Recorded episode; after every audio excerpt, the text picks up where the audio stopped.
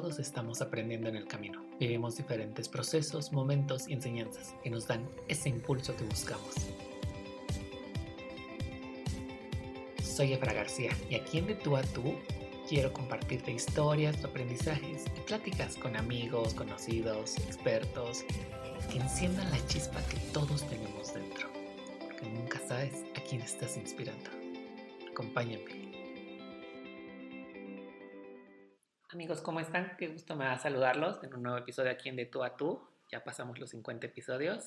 El día de hoy vamos a hablar de un tema sumamente relevante e importante para las empresas, para las organizaciones y las marcas. Creo que es un tema fundamental en el que todos deberíamos de tener un poco de conocimiento y acercarnos a un especialista, sobre todo porque implica muchísimos retos al lado de la comunicación, de la imagen, de lo que estamos viendo en el día a día y esto nos da pauta a implementar mejoras en nuestro eh, ambiente profesional, nuestro desarrollo, etc. El día de hoy tenemos un gran invitado, alguien a quien yo admiro mucho, de quien he aprendido bastante de manera profesional, uno de los grandes maestros en el ámbito profesional del diseño. El día de hoy nos acompaña Manolo Trujillo. Manolo, ¿cómo estás? Qué gusto me da saludarte. Igualmente, Fran, mucho gusto eh, a ti y a las personas que nos están escuchando. Gracias por la invitación y un placer Qué gusto. Oye, Manolo, cuéntanos un poco de ti, qué haces y a qué te dedicas. Claro que sí, Efra. Actualmente soy el coordinador de la licenciatura en imagen en el Instituto Franco Inglés de México. Ya llevo pues con esta, este cargo más de 11 años. A mí me tocó abrir la licenciatura en 2011 aproximadamente. Y pues nada, fortaleciendo el conocimiento en todo lo que tiene que ver con, con la imagen.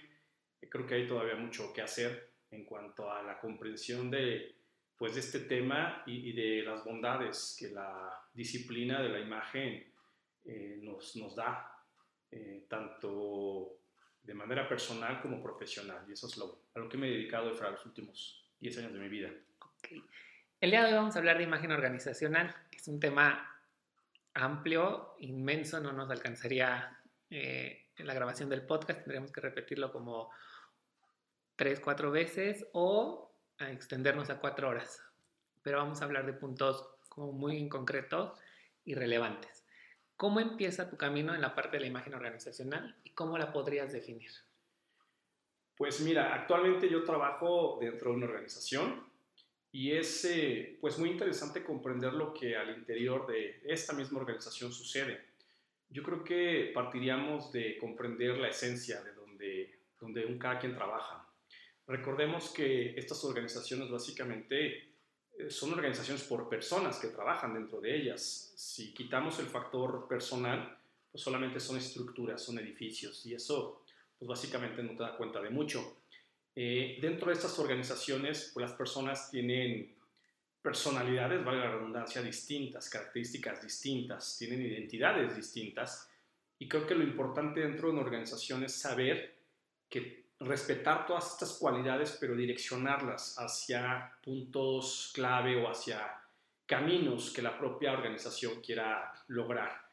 Eh, como parte de, esta, pues de este lugar en donde yo trabajo, ah, está constituido por áreas y cada área tiene ciertas cualidades, ciertas características, ciertas responsabilidades que debe atender para que todas en su conjunto funcionen, ¿sí? para que caminemos, básicamente es lo que yo te podría decir. Entonces, Estoy ligado al tema de organizaciones, no solamente en esta que estoy trabajando, sino desde anterior a esta, trabajaba en, en administración pública. Te das cuenta también el cambio que hay y la manera de ver una organización pública y una organización privada. O sea, son dimensiones eh, opuestas o, o, más bien antagónicas, aunque en ambas puedes encontrar factores comunes, los objetivos cambian completamente. Y creo que las organizaciones por, por, esencia necesitan entonces ser comprendidas de sus estructuras, comprendidas desde aquellos objetivos que quieren lograr, desde las propias personas que las conforman, desde su propia esencia, desde su propio estilo. Entonces creo que todos nosotros en, cierta manera, eh, distinta o indistintamente, hemos tenido que ver con una organización, llámese aquella que nos está proveyendo de un servicio o aquella en la cual nosotros trabajamos. Cada una de estas estructuras tienen pues cualidades muy particulares que dan cuenta de quiénes son primeramente hacia el interior y posteriormente todos esos, esos elementos se constituyen como elementos de proyección que son percibidos por pues, aquellas personas con las que tienen ese acercamiento, ¿no? Llámese clientes o llámese usuarios, pero pues básicamente esa es la, la manera en que me relaciono, Fran. Ok. Estudias diseño gráfico. Como diseñador gráfico, ¿cuál es la diferencia de una identidad, eh, una imagen gráfica, a trabajar ya la parte de la imagen organizacional? ¿O van de la mano? ¿No tienen nada que ver?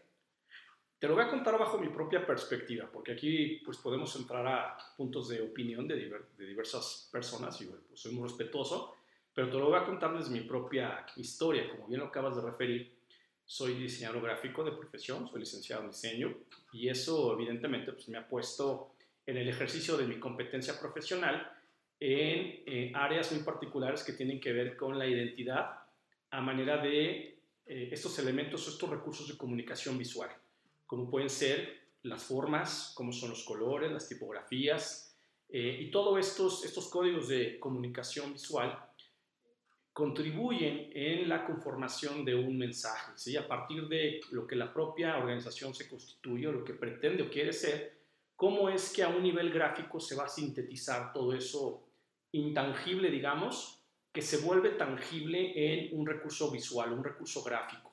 Si yo soy una persona, o más bien tengo eh, soy una organización muy tradicional, yo dentro de las, estas características del diseño debo de acoplar esa esencia de la marca o de la empresa a eh, que sea eh, coherente con aquellos elementos comunicativos visuales que puedan dar cuenta a los usuarios que la empresa es tradicional.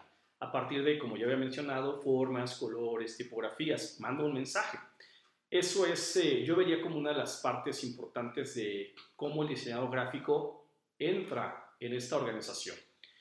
Como parte de la imagen ya diferente a lo que hace el, diseñador gráfico, el consultor en imagen es aquella persona que desde, la, desde el propio core o núcleo de la organización tiene la responsabilidad de comprender esas cualidades, pero hacer que las demás áreas eh, compaginen con esa esencia y a partir de diferentes estímulos se puedan llevar a la práctica. A lo que voy es, no solamente se genera identidad a partir del elemento visual gráfico, llámese logotipo o escudo o colores institucionales, sino también se genera identidad a partir de la práctica diaria, a partir de cómo es que la organización se preocupa por sus llámese empleados o sus colaboradores. Desde ahí te das cuenta cómo una organización está atendiendo las necesidades de quienes laboran dentro de esta misma organización.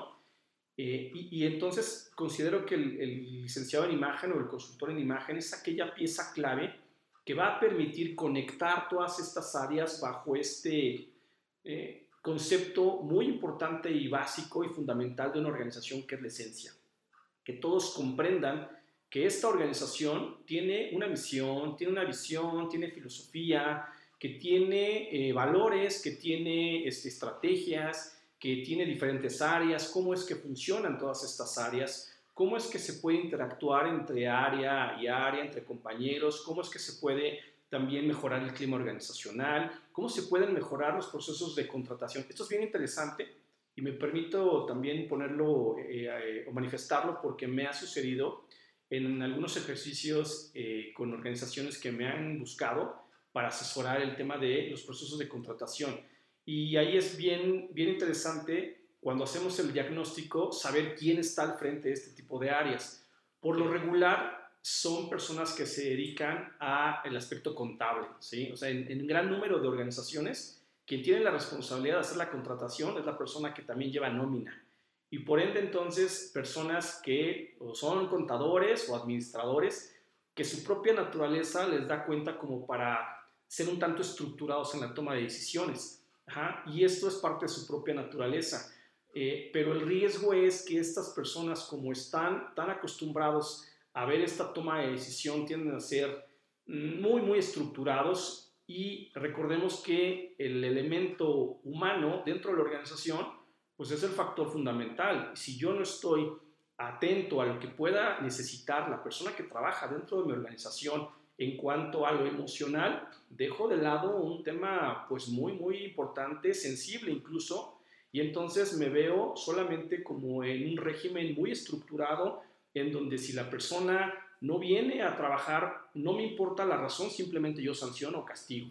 ¿sí? Entonces, eso es mucho lo que me ha tocado vivir en este tipo de, eh, pues, de momentos en donde me buscan las organizaciones, en donde tienen este tipo de perfil y entonces las contrataciones son como muy a modo, o sea, son como muy, muy estructuradas también. No hay eh, entrevistas, ¿sí? no hay, por ejemplo, un análisis de lenguaje verbal o lenguaje corporal incluso del candidato. Eh, son limitadas también eh, aquellos momentos en donde la persona que va a solicitar el empleo conoce la misión, visión, filosofía de la propia organización y eso puede impactar en problemas, o sea, en que tú estés contratando problemas al momento de que no sepas lo que la persona que está solicitando el trabajo realmente quiera o busque en tu, dentro de tu propia organización. Y entonces, como no hay compaginación entre lo que la persona quiere y lo que tu empresa quiere, pues siempre va a haber un choque. Entonces, ese es el tipo de trabajo que un consultor en imagen puede llegar a asesorar.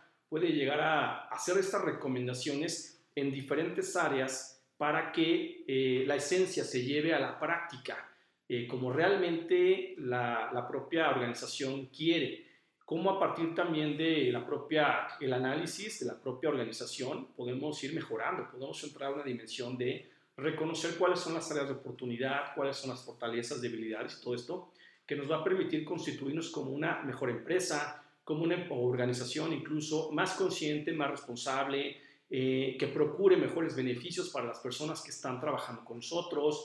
Eh, creo que básicamente esa es la labor de, de lo que puede hacer un consultor dentro de esta organización y definitivamente, ya para cerrar un poco lo que tú me preguntabas, creo que sí son distintas las funciones y responsabilidades que tiene el área de imagen visual, llámese de diseño gráfico, y las responsabilidades que tiene el consultor en imagen o el especialista en imagen dentro de la organización.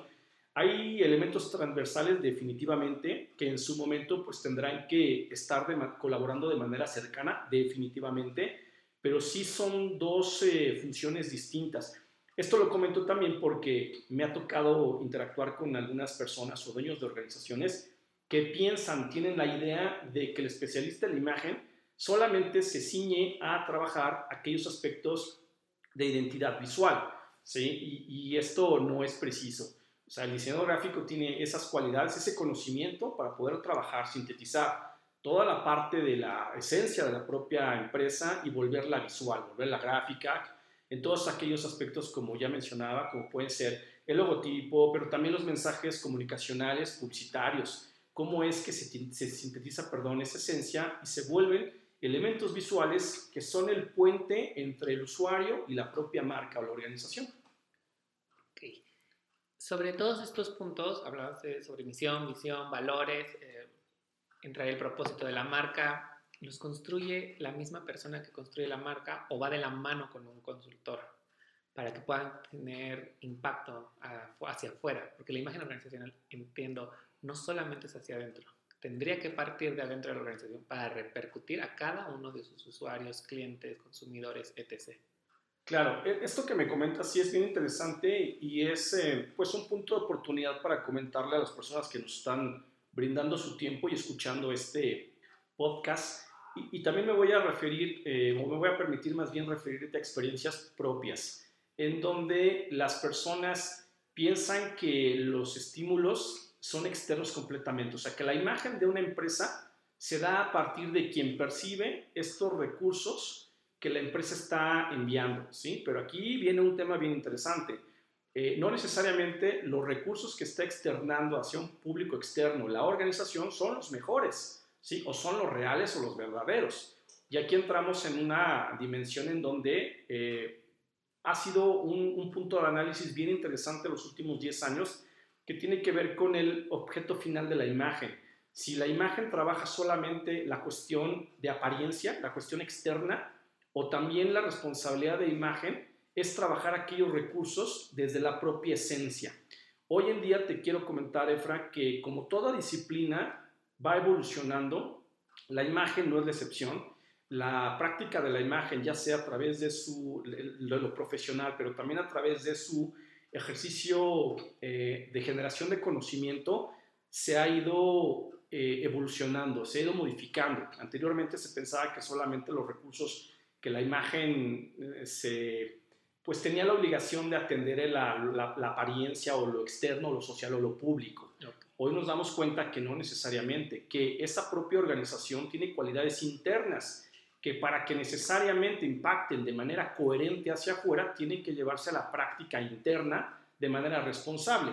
¿sí? Porque si es de otra manera, lo que puedo yo hacer es tener una serie de deficiencias internas, disfrazarlas a través de estos recursos de apariencia, ¿no? de, de estos moñitos que luego nos colgamos y nos, hacemos, nos hacen ver o parecer los más este, exitosos y los más, este, no sé, los mejores empresarios, ¿no? Con una buena vestimenta y, impecable, ¿no? Pero eso no necesariamente quiere decir que en la práctica seas el más responsable o el más honesto, sino todo lo contrario, que tú estés disfrazando esas debilidades que tienes internamente en tu organización, las disfraces con estos recursos de apariencia y le hagas creer a las personas que tu empresa es muy buena. ¿Sí? En el mejor de los casos, las personas se dan cuenta de eso y, no caen en esa, pues en esa trampa, porque así lo llamaría. En el peor de los casos es que caigan en esa trampa, ¿sí? que vengan a tu organización, tú prometiéndoles el cielo y las estrellas, y resulta que cuando ya tienen interacción con esta organización, se dan cuenta de todas las deficiencias y salen huyendo. Entonces, aquí lo importante es eh, entender que la imagen de la propia organización se da y se gesta primeramente hacia el interior, donde reconocemos por qué es la empresa, por quién es y cuál es su naturaleza de ser, por qué existe.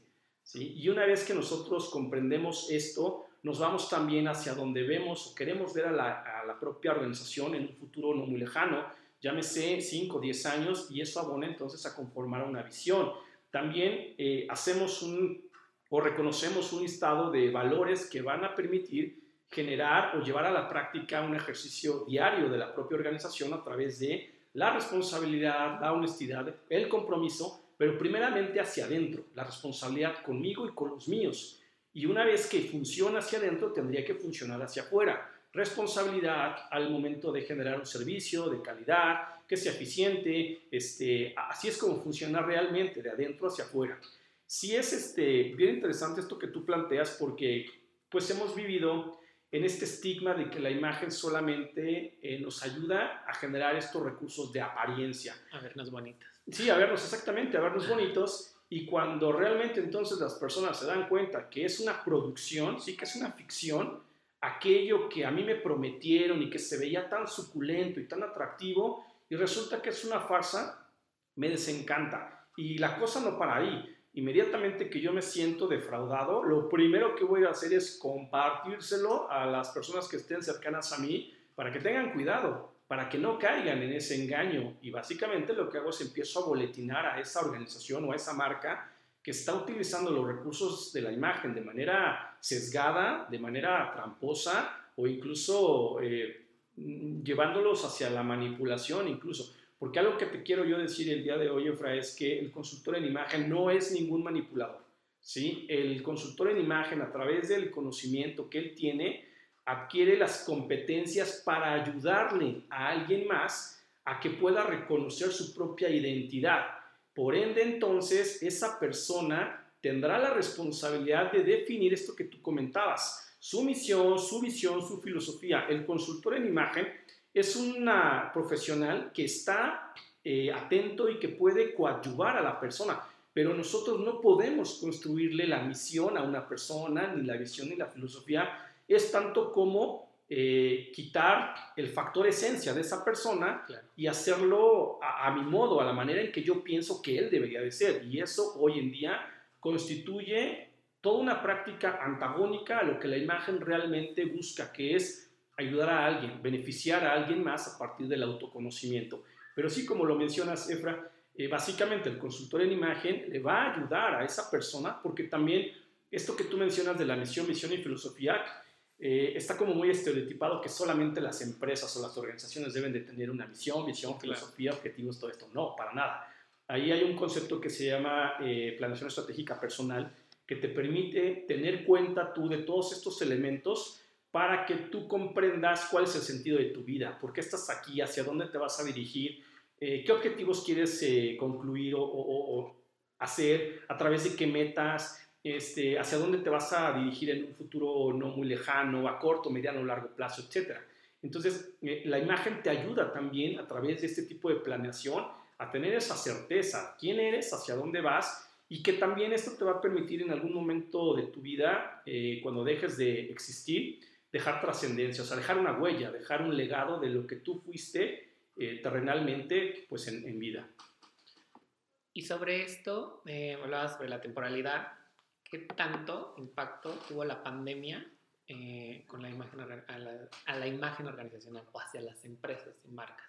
Pues vino a sembrar el piso, ah, te lo podría yo decir en, en palabras así muy claras, vino a movernos esta pues zona como habitualmente le conocemos, ¿no? Esta zona de confort que, que de repente las personas eh, sabemos que estamos bien ahí y que no nos permite a lo mejor correr más riesgos o aventurarnos a la innovación, sino sabemos que estamos bien ahí y ahí nos quedamos. No, la pandemia vino a dar un cambio radical en la manera en que las organizaciones trabajan. Simplemente te puedo referir yo en la, que, en que yo laboro actualmente, que tiene que ver con servicios educativos.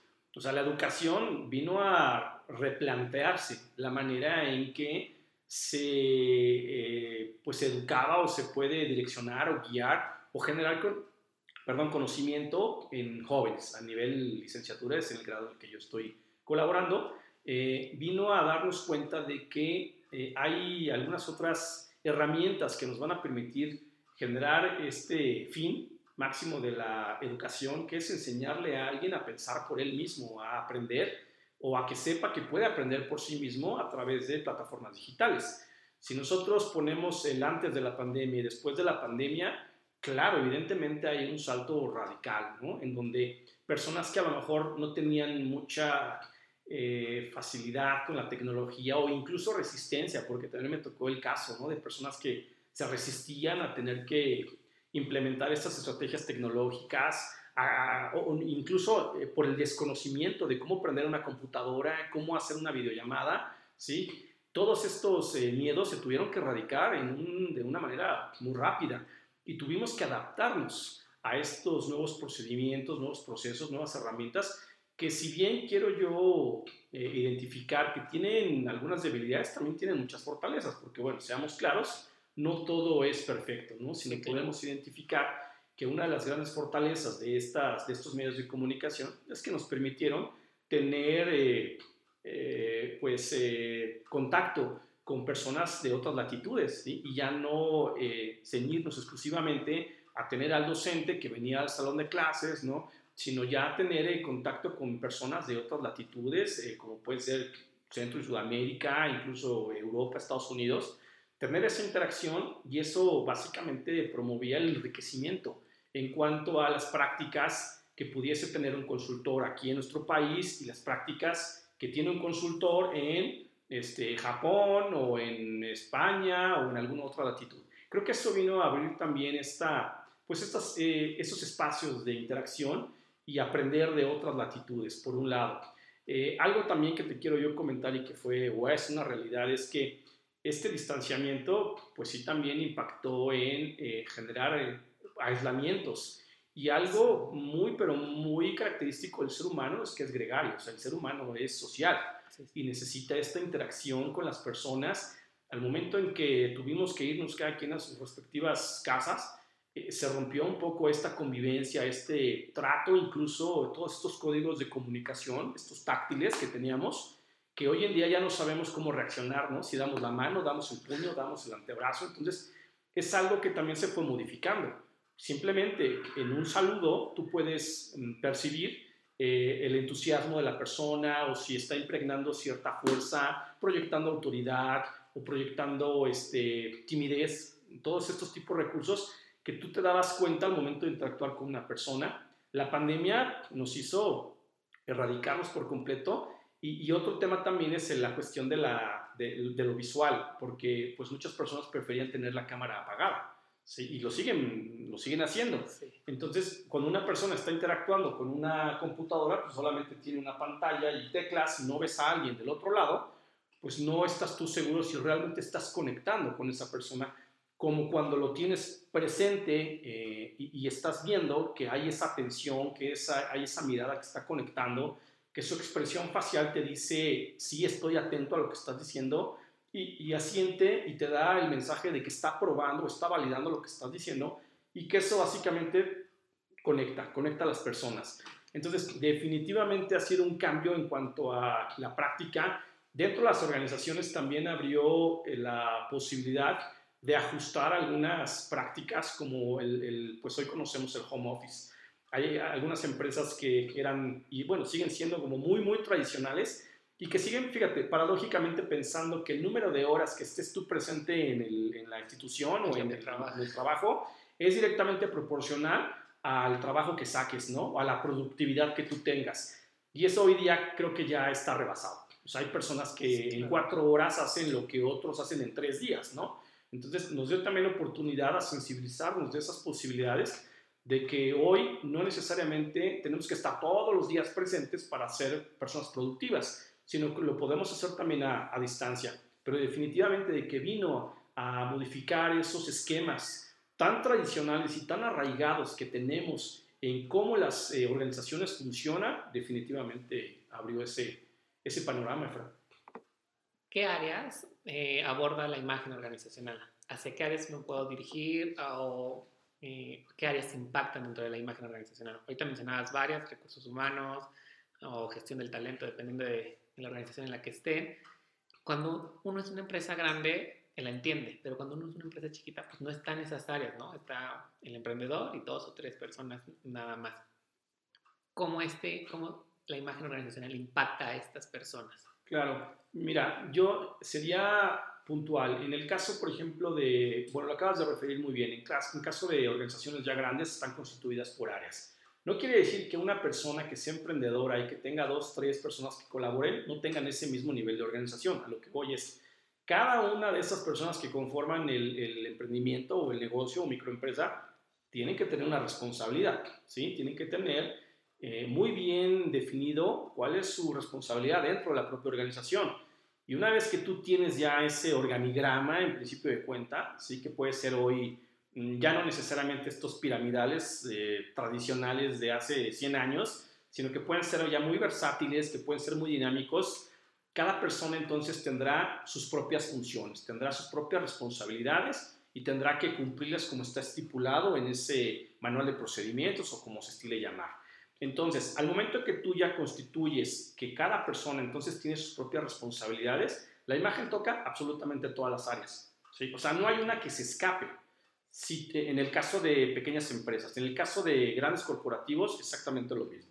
Si tú me dices, oye, pero a ver, este, las personas que trabajan en el área de seguridad, ¿qué papel tienen dentro de eh, llevar la imagen de la propia empresa hacia las personas que ingresan o hacia el exterior? Toda, completamente.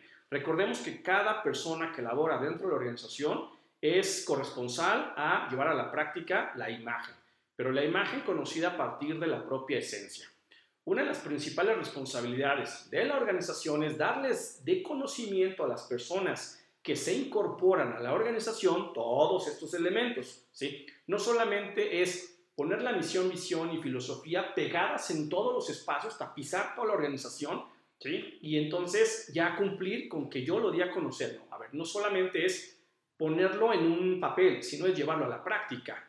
Y todo aquello que yo estoy decretando en esas líneas que están pegadas en toda la institución eh, tienen que ser tangibles, o sea, tienen que ser evidentes y tienen que ser eh, fáciles de constatar.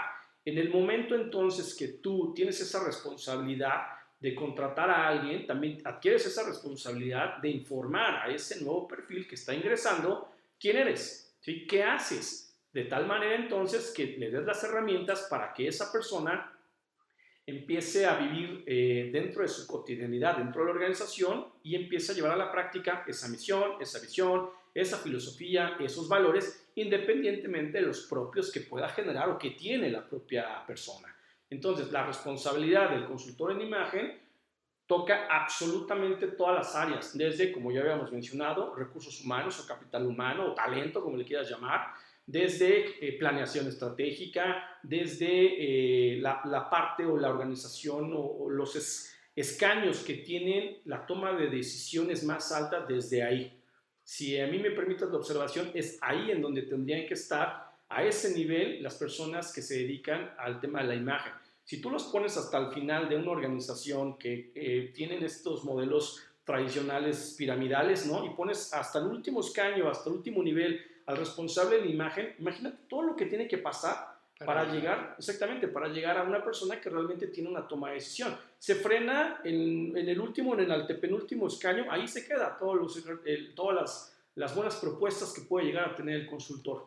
Más bien, lo sacas de ese nivel y lo llevas con quien realmente o las personas que tienen ese poder de toma de decisión para sensibilizar. La, la, máxima sería esa, sensibilizar a estas personas en la toma de decisiones porque la, eh, eh, la imagen adquiere un valor, más allá de un poder o una importancia, adquiere el valor de poder aportar a tu propia organización, de poder aportar a las personas que conforman la organización y por ende entonces aportar a quienes externos vienen a tu organización a demandar un servicio, a demandar un este, producto. Entonces, si te das cuenta, entonces la función del licenciado, del consultor en imagen, en este caso, toca todas las áreas, o sea, es transversal, porque todas las áreas tienen el efecto de proyectar o hacia un público o alguna necesidad en particular de eh, reconocer quiénes son como organización y proyectar esos estímulos. De tal manera entonces que si la esencia de la organización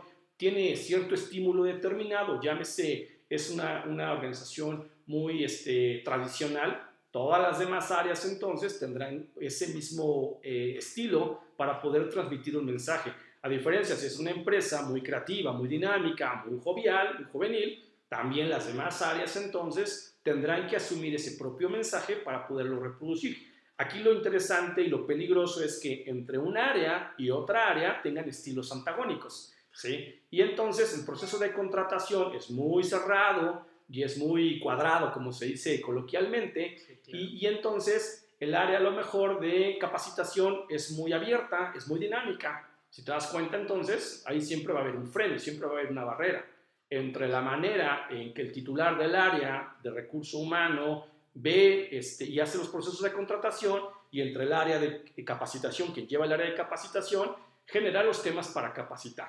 Entonces siempre va a haber una fricción o un conflicto. Pues, básicamente lo que hace el consultor en imagen es poner a todos en sintonía. Ok. Y sobre esto, ¿qué tan viable es que la, la parte de la consultoría o la imagen organizacional esté dentro de la misma organización o sea como un agente externo a la organización? Mm, en, en la experiencia que, que te puedo yo también constatar, el riesgo de poner un outsourcing a una empresa externa que haga el factor o esta, adquiere esta responsabilidad, pues es que no está inmersa en lo que pasa dentro de la organización. Y recordemos también que como parte de estas organizaciones podemos llegar a tener filtros en la información que nosotros generamos hacia afuera. Entonces podemos un poquito eh, limitar a lo mejor lo que realmente está sucediendo dentro de la organización eh, amén de que estas, como dicen, ¿no? los trapitos sucios no salgan y no nos pongamos en evidencia, porque, ¿sabes? Es una de las principales eh, cuestiones que el ser humano tiende a, a, tiende a, no trabajar, ¿sí? Que sabe que tiene algo que mejorar, pero como es doloroso, no escarba y no, no lo atiende, entonces lo deja ahí como en el rincón menos doloroso y más apartado que puedas tú tocar, pero sabes que está presente. Y esa condición no te permite superarlo, ni te va a permitir superarlo nunca. ¿Por qué? Pues porque nunca lo vas a trabajar. Lo mismo las organizaciones, o sea, tienen como áreas sensibles. Sí, que es como esto que, que pasa en las caricaturas, que barrías y el polvito lo echabas abajo de la alfombra para que no se viera, pero sigue ahí. Exactamente. Y entonces se va haciendo una cosa impresionante. Y que dependiendo de la caricatura, porque en algunas se veía el bulto, ¿no? Y caminabas encima del bulto y sabías que había algo ahí y que estorbaba o que, era, o que se tropezaban. ¿sí? Eso es también una buena analogía. Porque se tropezaban con eso y nunca lo quitaban, siempre se quedaba eso ahí. Lo que eh, básicamente lo que busca el consultor es primero tomar conciencia de todos estos aspectos en cuanto a fortalezas. ¿Qué fortalezas tengo yo como persona, como organización? Pero también qué debilidades o qué áreas de oportunidad. Al momento en que yo reconozca, pues las puedo transformar o las puedo mejorar. Porque nadie va a mejorar algo que no sabe, que no tiene que mejorar en un principio de cuentas. Pero hay otras organizaciones que saben que lo tienen que mejorar y no lo mejoran. Y eso, ¿sabes que me lleva también mucho al tema de atención, este, atención al cliente? ¿sí? En donde, fíjate, te, pongo un caso, y no uno, sino varios eh, que me han sucedido en, este, en estos 10 años que he tenido oportunidad de trabajar con diferentes empresas o empresarios a, niveles desde el medio, alto y el superempresario, ¿no? Y, y, me buscan y me dicen, oye Manolo, a mí me interesa mejorar la imagen de mi organización. Los voy a uniformar. ¿Cómo ves? Les voy a poner uniforme y entonces ya en automático va a mejorar la imagen, ¿no? Y, les pregunto, ok, a ver, ¿y cómo está el clima organizacional? No, pues hay sus problemas y como todo, ya sabes, ¿no? Bueno, pues entonces eh, vas a tener a personas que se van a sentir inconformes, pero bien vestidos, o sea, no tiene ningún impacto. Y todavía eso es otro que me encanta, que les digan, es que siempre hay que recibir al cliente con una sonrisa, ¿no? Siempre esto está bien estigmatizado y tú no sabes qué problemáticas tiene o qué necesidades tiene tu, trabajador o la persona que, que, labora contigo, ¿no? Tu colaborador. ¿Sí? Y, y, eso lo obvias o más bien lo evitas. ¿Por qué? Pues porque ese es su problema, porque de a la puerta para afuera lo que ellos puedan llegar a pensar o sentir, ¿no? Aquí vienen a trabajar. Y eso también son de las principales problemáticas porque entonces generan un clima, un caos dentro del clima organizacional tremendo. Mucha tensión. Mucha tensión, muchos conflictos, muchas problemáticas que hacen entonces que la empresa no avance. Pero como tú piensas que los recursos de la imagen siguen siendo de apariencia y teniéndolos uniformados, bien vestiditos se van a sentir mejor y, pasa todo el efecto contrario. ¿Por qué? Porque ya están inconformes y les dices, ¿qué crees? Te voy a, tener te voy a uniformar. Y todavía tienes el atrevimiento de decirles que les vas a cobrar el uniforme. ¿sí? Y entonces lo que vas a generar es un caos total. ¿Por qué? Porque se van a seguir sintiendo eh, incomprendidos y vas a generar un clima tenso. Y sobre esto, eh, si pudiéramos armar un kit de herramientas básicas de imagen organizacional, ¿qué llevaría? Así como el botiquín, que lleva sus curitas, su paracetamol, etc. ¿Qué pudieras darle a una empresa como un kit básico? Que dices, con esto puedes empezar a trabajar y a partir de ahí empiezas a, a desarrollar estrategias, a mm, tener más inversión o ¿sabes qué? Podemos trabajar por esta área, porque a lo mejor de lo de que te viene el kit, se te acabó muy rápido la curita, bueno, vamos a saber qué podemos hacer. Eh, claro, fíjate, es como si vas a una organización y no tienen enfermería, ¿sí? O sea, alguien, se siente, alguien se siente mal, no sé, le duele la cabeza. Pero como no tienes el área, pues nunca va a haber una solución. ¿Estás de acuerdo? Y vas a tener a esa persona que le va a doler la cabeza todo el día. Ah, porque no la vas a dejar ir. Porque tiene que trabajar y tiene que cumplir sus ocho horas. ¿sí? En esta perspectiva de las organizaciones tradicionales de antaño. ¿Sí? Ni modo, o sea, aquí trabajas. Oye, te vas, te descuento. ¿sí? Oye, pero me siento terriblemente mal. Sí, pero ¿qué crees? La norma es la norma. Y entonces te sanciono. ¿Sale? Entonces, en principio, eh, pues de cuentas yo te diría eso. O sea, si no hay, pues definitivamente no puedes tú solucionar. Qué bueno que lo mencionas porque yo lo que haría es primero concientizar en que necesitamos ese kit. Y ese kit yo lo vería como un área estratégica de imagen dentro de las organizaciones. Porque esa responsabilidad yo no se la puedo dar al diseñador gráfico, no se lo puedo dar al, a la persona de RH, no se lo puedo dar al de planeación, porque cada uno de ellos tiene funciones distintas. ¿sí? Más bien yo lo que haría es abro dentro de la organización un área que se especialice en la gestión de la imagen de toda la organización. Sí, ese, ese especialista entonces va a tener ahora sí la responsabilidad de empezar a desarrollar aquellos elementos que le van a permitir a través de la imagen beneficiar eh, la esencia de la organización, beneficiar eh, al personal que colabora dentro de la organización, a este, vaya, va a tener ese efecto positivo en toda la organización. Pero aquí lo importante es eso, que muchas de las empresas hoy en día no tienen esas áreas ¿sí? y, lo ven como algo innecesario. En algunas, afortunadamente cada vez más hay empresas que se están dando cuenta del valor de la imagen dentro de la propia organización y no solamente al momento de tener estos, estos eh, eh, elementos como de venta, ¿sí? en áreas como puede ser marketing o relaciones públicas, sino al interior de la propia organización que les va a permitir entonces ahora sí hacer que la esencia de la marca o de la organización permee en los colaboradores, respetando la propia esencia de la persona, porque también eso de que yo soy la marca, ¿no? Yo soy la marca, no, espérate, a ver, yo soy Manolo, ¿sí? Eh, yo trabajo con la marca, pero no me mimetizo, porque algo que tú no le puedes quitar a la persona es su identidad. Yo no puedo dejar de ser Manolo para ser, no sé, ¿puedo decir marcas? Sí. Para decir Coca-Cola, ¿sí? Yo soy Coca-Cola, yo soy Nike, yo soy esta otra. No, no, no, a ver, yo soy Manolo. Entre lo que la marca quiere, busca, hay cierto paralelismo en donde yo también busco o me direcciono hacia un objetivo en común, ¿sí? Pero nunca voy a perder o debería perder mi identidad para asumir la identidad de esa marca. Claro. ¿Y qué sería como el impacto que tendría la imagen dentro de los colaboradores? Quisiera pensarlo.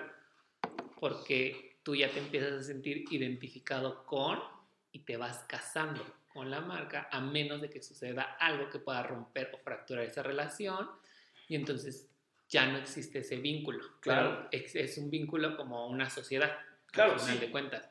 Comparten sí. ideas, comparten cosas, pero también yo como colaborador estoy para mejorar la imagen o ayudarte y tú como empresa o marca estás para darme otro tipo de beneficios o prestaciones. Exactamente, o sea, funciona de esa manera. Claro, eh, sí, lo, lo, lo, bajaste bien, pero también aquí importante es, una cosa es identidad y otra cosa es identificación, dentro de lo que estamos mencionando okay. y dentro de la organización. Eh, si yo hablo de identidades, son aquellos rasgos, aquellas cualidades que a mí me permiten diferenciar una organización de otra. ¿sí? Como por ejemplo viene a la mente Google y de repente viene este Nike. O sea, son dos organizaciones que tienen eh, servicios o productos distintos y que tienen cualidades distintas. Si yo veo su grafismo, inmediatamente me viene a la cabeza esta marca. ¿sí? ¿A qué se dedican? Eso por eh, lo que se llama identidad. Identificación es todo aquello que esa organización hace, ¿sí? Y con lo cual yo me siento identificado. O sea, si te das cuenta, entonces la imagen no solamente se lleva en la apariencia se lleva en lo externo, sí, claro. sino se lleva a la práctica, en el ejercicio cotidiano. Y eso es lo que a mí me va a permitir también, como usuario, generar un vínculo.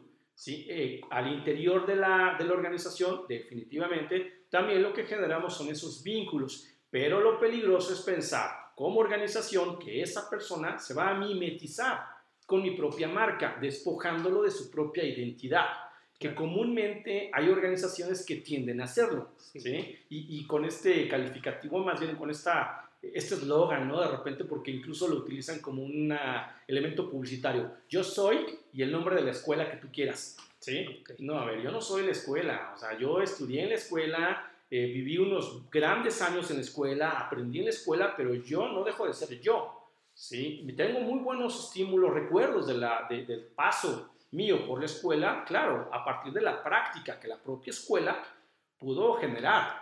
Así como hay otras que dices, mm, jamás en la vida eh, quiero ni recordar que estuve por ahí. Y eso va a depender de lo que la propia organización en el índole o a lo que se dedique haga, ¿sí? Por el usuario o por quien pasa por ahí. Un poco esto de, del, este, del journey, del customer journey, ¿no? Eh, en donde empiezas a generar estas experiencias desde que tienes el contacto cero, desde el momento cero, con la, la, la, persona, o sea, la marca, con esa persona, desde el call center, desde que llegan a la organización, desde que te recibes seguridad, desde que te canalizan en tiempo y forma a la oficina, desde cuánto tiempo tardan, todo eso está generando memorabilidad. Claro. Y al final esa memorabilidad impacta en emociones, lo que nos lleva a, a, a fomentar ese vínculo del que tú mencionabas. Que es como cerrarlo con el usuario. Me viene a la mente mucho el eslogan de BBVA, creando oportunidades lo tratas de relacionar por claro. algo que tengas. Si yo te doy la capacidad o la forma de que tú puedas tener tus oportunidades, claro. las oportunidades son tuyas. Lo vincula realmente a su efecto social, a su razón de ser, ¿sí? A, a quiénes son y cuál es el efecto social o la responsabilidad social de esa marca. En la mía es educación, pero no solamente es educación per se, sino es que esa educación te sirva a ti para algo, ¿sí? Para transformar tu vida o para ayudar a transformar la vida a tu cliente, a tu usuario, o sea, básicamente de eso, de eso se trata. Y hablamos de la imagen organizacional en empresas muy grandes como los bancos, las escuelas, eh, empresas de tecnología. ¿Qué pasa con la parte de las micro, mini, pequeñísimas empresas? ¿Cómo las aplican? Pues al final todos tienen esencia. ¿sí? O sea, todos eh, emanamos esas cualidades que nos hacen a nosotros ser quienes somos. ¿Y cómo la transmites? A través de tus clientes, a través de tus acciones, a través de tu experiencia del usuario, de tu servicio al cliente o pues, si tienes un producto, ¿cómo lo haces? lo que vas a hacer es impregnar las características que te definen a ti en ese producto. ¿sí? O sea, básicamente el, el producto, la marca de ese producto tiene una extensión de quien tú eres si es un producto de calidad es porque eres una persona tú que provee esa calidad en, eh, no, no, necesariamente en, o, exclusivamente en lo que haces profesionalmente, sino también en lo personal. ¿sí? Entonces, esa es extensión. O sea, tu marca necesariamente tiene que, también esa, tiene que tener esa extensión de quién tú eres, porque básicamente la esencia que le vas a aportar a tu marca radica en ti. Y que no necesariamente tiene que ser, si yo soy verde, tiene que ser toda mi línea verde, te voy a regalar verde, todo es verde. No necesariamente no vestir a la marca o a las experiencias o a la imagen de, lo, de mis colores. Claro, no necesariamente, pero sí respeta aquellos elementos de tu propia esencia. O sea, no, no estrictamente la parte cromática, que hay quienes se casan mucho con estos elementos. ¿sí? Yo voy a crear mi marca y entonces todo va a ser azul porque me encanta el azul.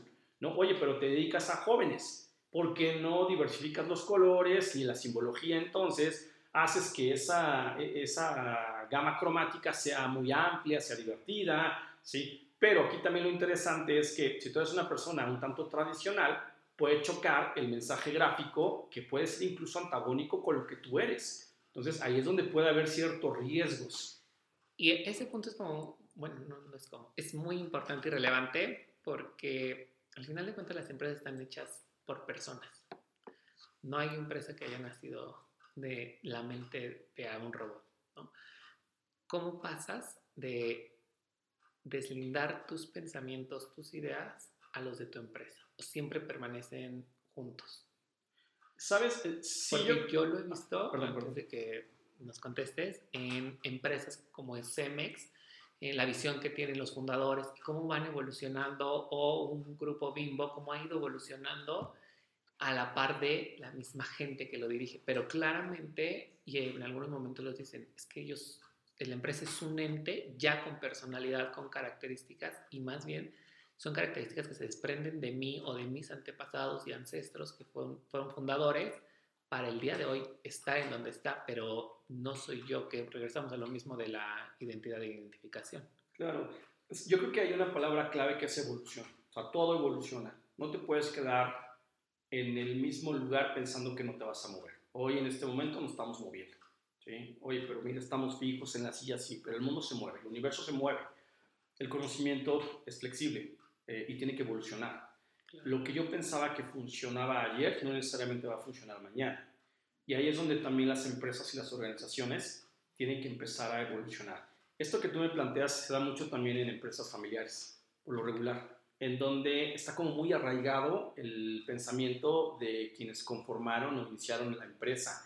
Y es complicado de repente que la segunda o tercera generación eh, quiera implementar algunos o algunas estrategias porque inmediatamente te vas a dar cuenta que si no las implementas empiezas a perder nivel, o sea, estás ya a desnivel de quienes pueden llegar a ser tu competencia. Y cuando tú entonces empiezas a perder nivel, ya estás fuera de competencia.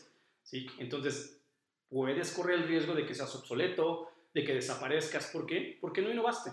Porque no te diste la tarea de darte cuenta que el mundo está innovando. Es como, volvemos al tema que lo planteas tú de la pandemia. La organización hoy que no tome en consideración el home office se quedó hace dos años, o sea, o hace tres años. ¿sí? O sea, no, no aprendió absolutamente nada de las experiencias vividas, sino regresa al mismo escenario que tuvo hace dos o tres años y entonces, ¿dónde se da la evolución? No hay tal. Sino realmente aquí de lo que se trata es de que estas generaciones vayan soltando también y vayan, eh, eh, eso, delegando las responsabilidades a una nueva generación que tiene una nueva perspectiva. Simplemente si hoy hablamos de una empresa o una organización que el fundador eh, es un baby boomer, ¿no? simplemente ve el cambio de generación en lo que hoy puede ser segunda o tercera generación, el pensamiento es completamente radical. ¿sí? Hoy los procesos, o muchos de los procesos incluso de contratación se pueden dar en línea. Sí, Las entrevistas se dan a distancia, o sea, ya no tienes que estar presencial, sino es eh, eh, ocupar lo que en este momento la propia tecnología, las herramientas tecnológicas nos brindan. facilitan, claro. Exactamente, para facilitar procesos, para facilitar tiempos, para ahorrar y economizar en ciertos recursos que te va a permitir invertir en otros, porque es algo importante. El que te ahorres en ciertos recursos no quiere decir que no inviertas en otros tantos, ¿no? Sino más bien te va a permitir eh, generar mayor eh, inversión en aquellos aspectos que te pueden fortalecer como organización. Claro, definitivamente. Y eso que mencionas me viene a la mente un ejemplo muy cercano. Mi hermano entró a trabajar a, los colchones Luna, que son estos colchones que vienen empaquetados y ya no te entregan el super colchón, sino lo cortas y se expande. Pasó por tres entrevistas, todas en línea.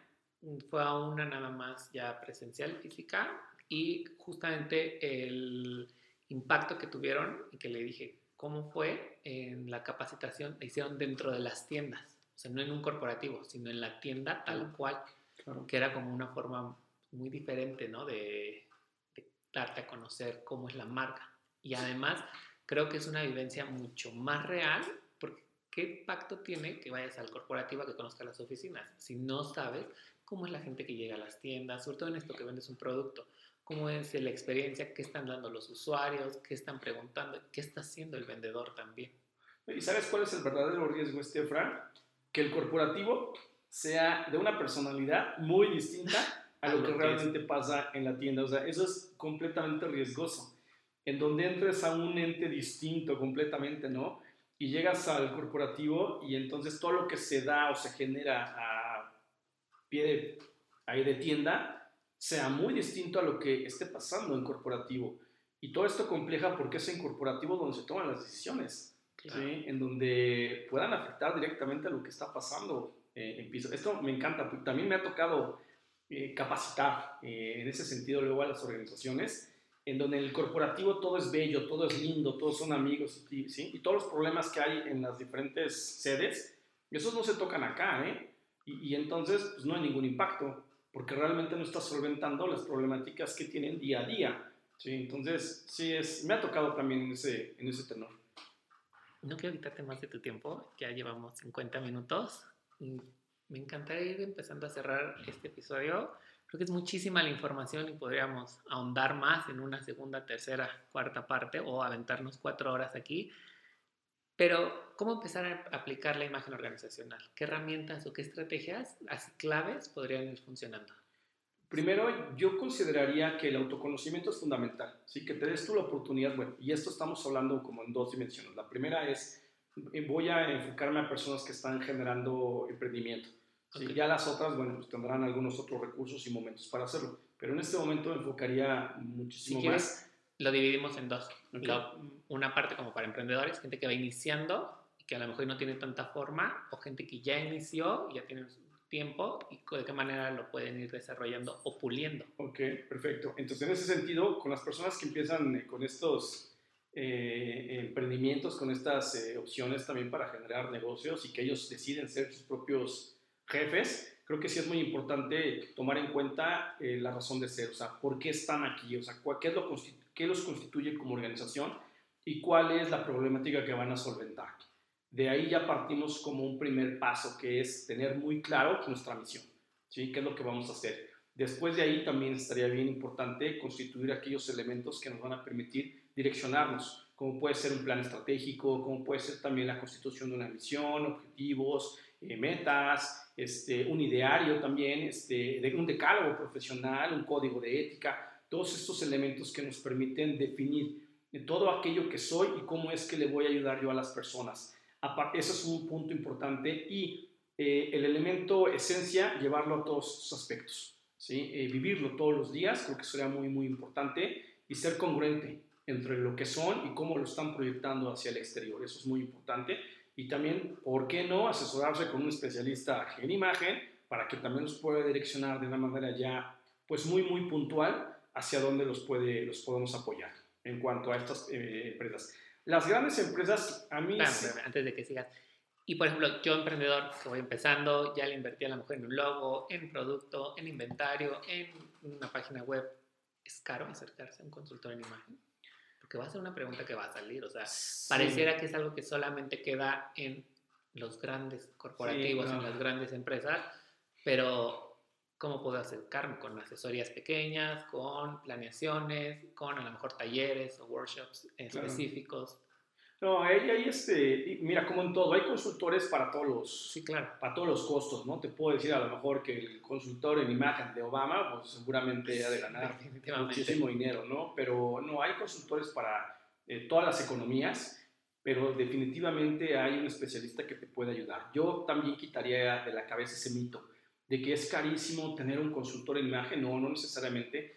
Eh, algo también que debo de, de comentar, eh, con el tema de la pandemia, los, eh, y el tema de la inflación actualmente, porque es algo tampoco que podemos nosotros eh, dejar de, ver, la, el tema de la asesoría en imagen, la consultoría en imagen se ha adecuado a un costo bastante accesible para que cualquier persona pueda tener a lo mejor una consultoría en imagen desde 300 pesos la hora, ¿sí? como ya con un especialista que tiene un buen nivel, ¿no?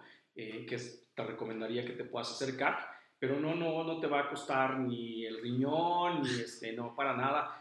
Eh, sí, insisto, hay que saber también dónde buscar, porque sí habrá otros pues, que te quieran sacar los ojos de la cara y decir, no, pues esto es súper mega especial y yo soy de la élite de consultores y entonces trabajo con puro casi casi presidente y bueno, mm, yo creo que... Pero vas encontrando como el camino, ¿no? Y además, gracias a estas herramientas, tú puedes estar en Tijuana y tomar tu asesoría. Definitivamente. Y es más, incluso si algo sirve también para las personas que nos están escuchando, el que puedas compartir mis datos de contacto. Sí, lo vamos a hacer al final.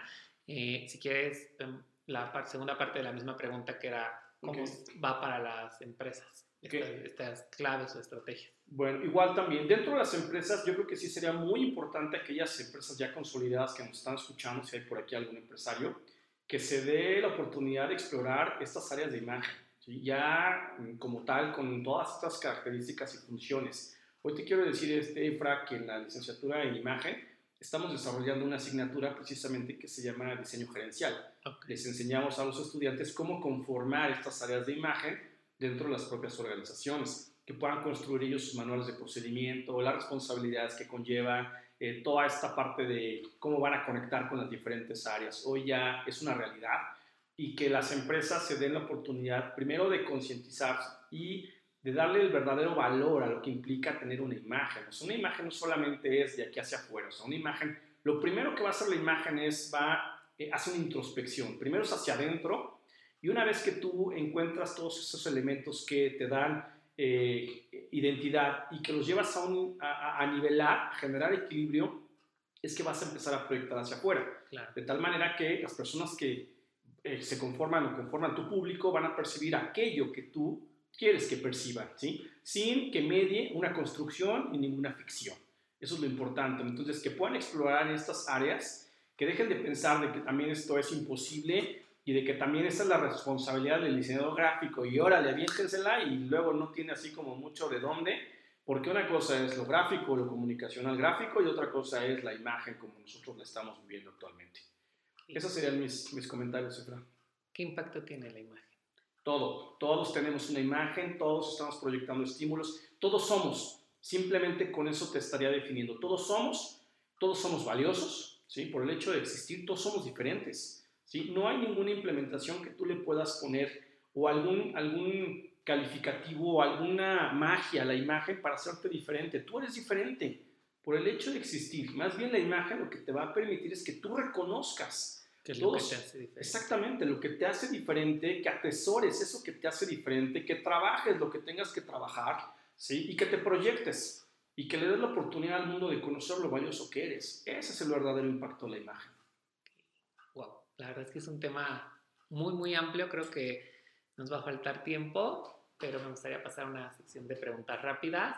Si tuvieras que recomendarnos un libro de imagen o de lo que tú quieras, ¿qué libro podrías decir? es la de Noah Harari, es de Animales Sabiosos. Ese está muy bueno, ese libro.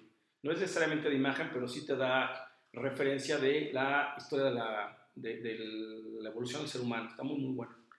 ¿Alguna película, serie? Serie, Híjole, ahora sí me la pones interesante. Me gustan mucho los documentales y veo documentales como de estos de, de este, las cintas de Ted Bundy y así, Ajá. de, de este tipo de, de ese corte, pero también históricos, me gustan mucho. Por ejemplo, en el Disney hay bastantes históricos de las pirámides. Sí, sí, Híjole, ahí hay un súper tema también sobre el, el- el, este, customización, que te sorprendería que la, la customización, que es estos trajes a la medida, no tienen 20 o 30 años, sino tienen 2500 años. ¿eh? Ahí si quieres para el próximo podcast hablamos de eso. Estaría padrísimo. Pero este, por ahí va, ese tipo de documentales me gustan mucho, históricos. Y, y si tuvieras que definir en una palabra qué impacto ha tenido la imagen en tu vida, ¿cuál sería? Pasión es algo que a mí me define cuando hablo de imagen, me encanta, amo lo que hago, me gusta mucho compartir. Ay, perdón, me dijiste una palabra, pero es pasión, Está bien. Pero es algo que me ha marcado. Es una decisión que tomé hace 11 años de direccionarme hacia un rumbo muy diferente y que me ha traído grandes satisfacciones en la vida porque me ha dado la oportunidad de entenderme como ser humano y también algo muy importante para mí que es ayudar a los demás a partir de estos temas que son fundamentales. Manolo, muchísimas gracias. La verdad es que estoy infinitamente agradecido. Estoy seguro que esta hora de grabación va a ser sumamente funcional para todos los que nos escuchan, no solamente aquí en, en el área de Toluca y Metepec, sino el podcast se escucha a nivel mundial. Espero que lo hayan disfrutado, amigos. ¿Dónde te pueden encontrar? ¿Dónde te pueden buscar? Si te quieren etiquetar porque van a compartir el podcast. A ver, te comparto mi... Utilizo ya mucho el Twitter, que es arroba manolotrue, Ujú. manolo-true, ese es mi, este, mi Twitter. Eh, pues en Facebook igual me ponen Manolo Trujillo, ya me pueden encontrar. Ok. Este, no sé si quieras mi correo, A ver, todos los datos que quieras dar. es mi Si correo, escribir. va mi correo personal, es manolo t de Trujillo 22 con número arroba hotmail.com, es el personal, no sé qué más, quieres mi, No sé dónde más te puedan seguir, dónde te puedan contactar. o son si quieres por igual por WhatsApp, también les puedo compartir mi, este, mi teléfono personal, es 7221 689 489 Ok. Eh, con mucho gusto ahí nada más me ponen este, hola, te Aparte escuché de con, viene. Exactamente, te escuché con Efra y descuentazo en asesoría de imagen, claro.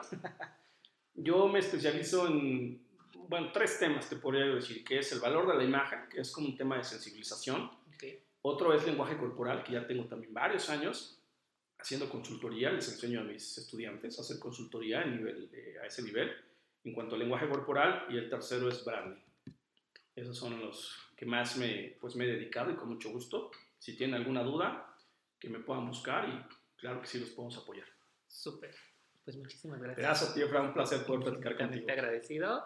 Nada que agradecer. Amigos, pueden compartirnos en sus historias, eh, pueden arrobarme, arroba efragv, recuerden que nos pueden escuchar en Spotify, Apple Podcast y Amazon Music. Nos escuchamos la próxima. Bye.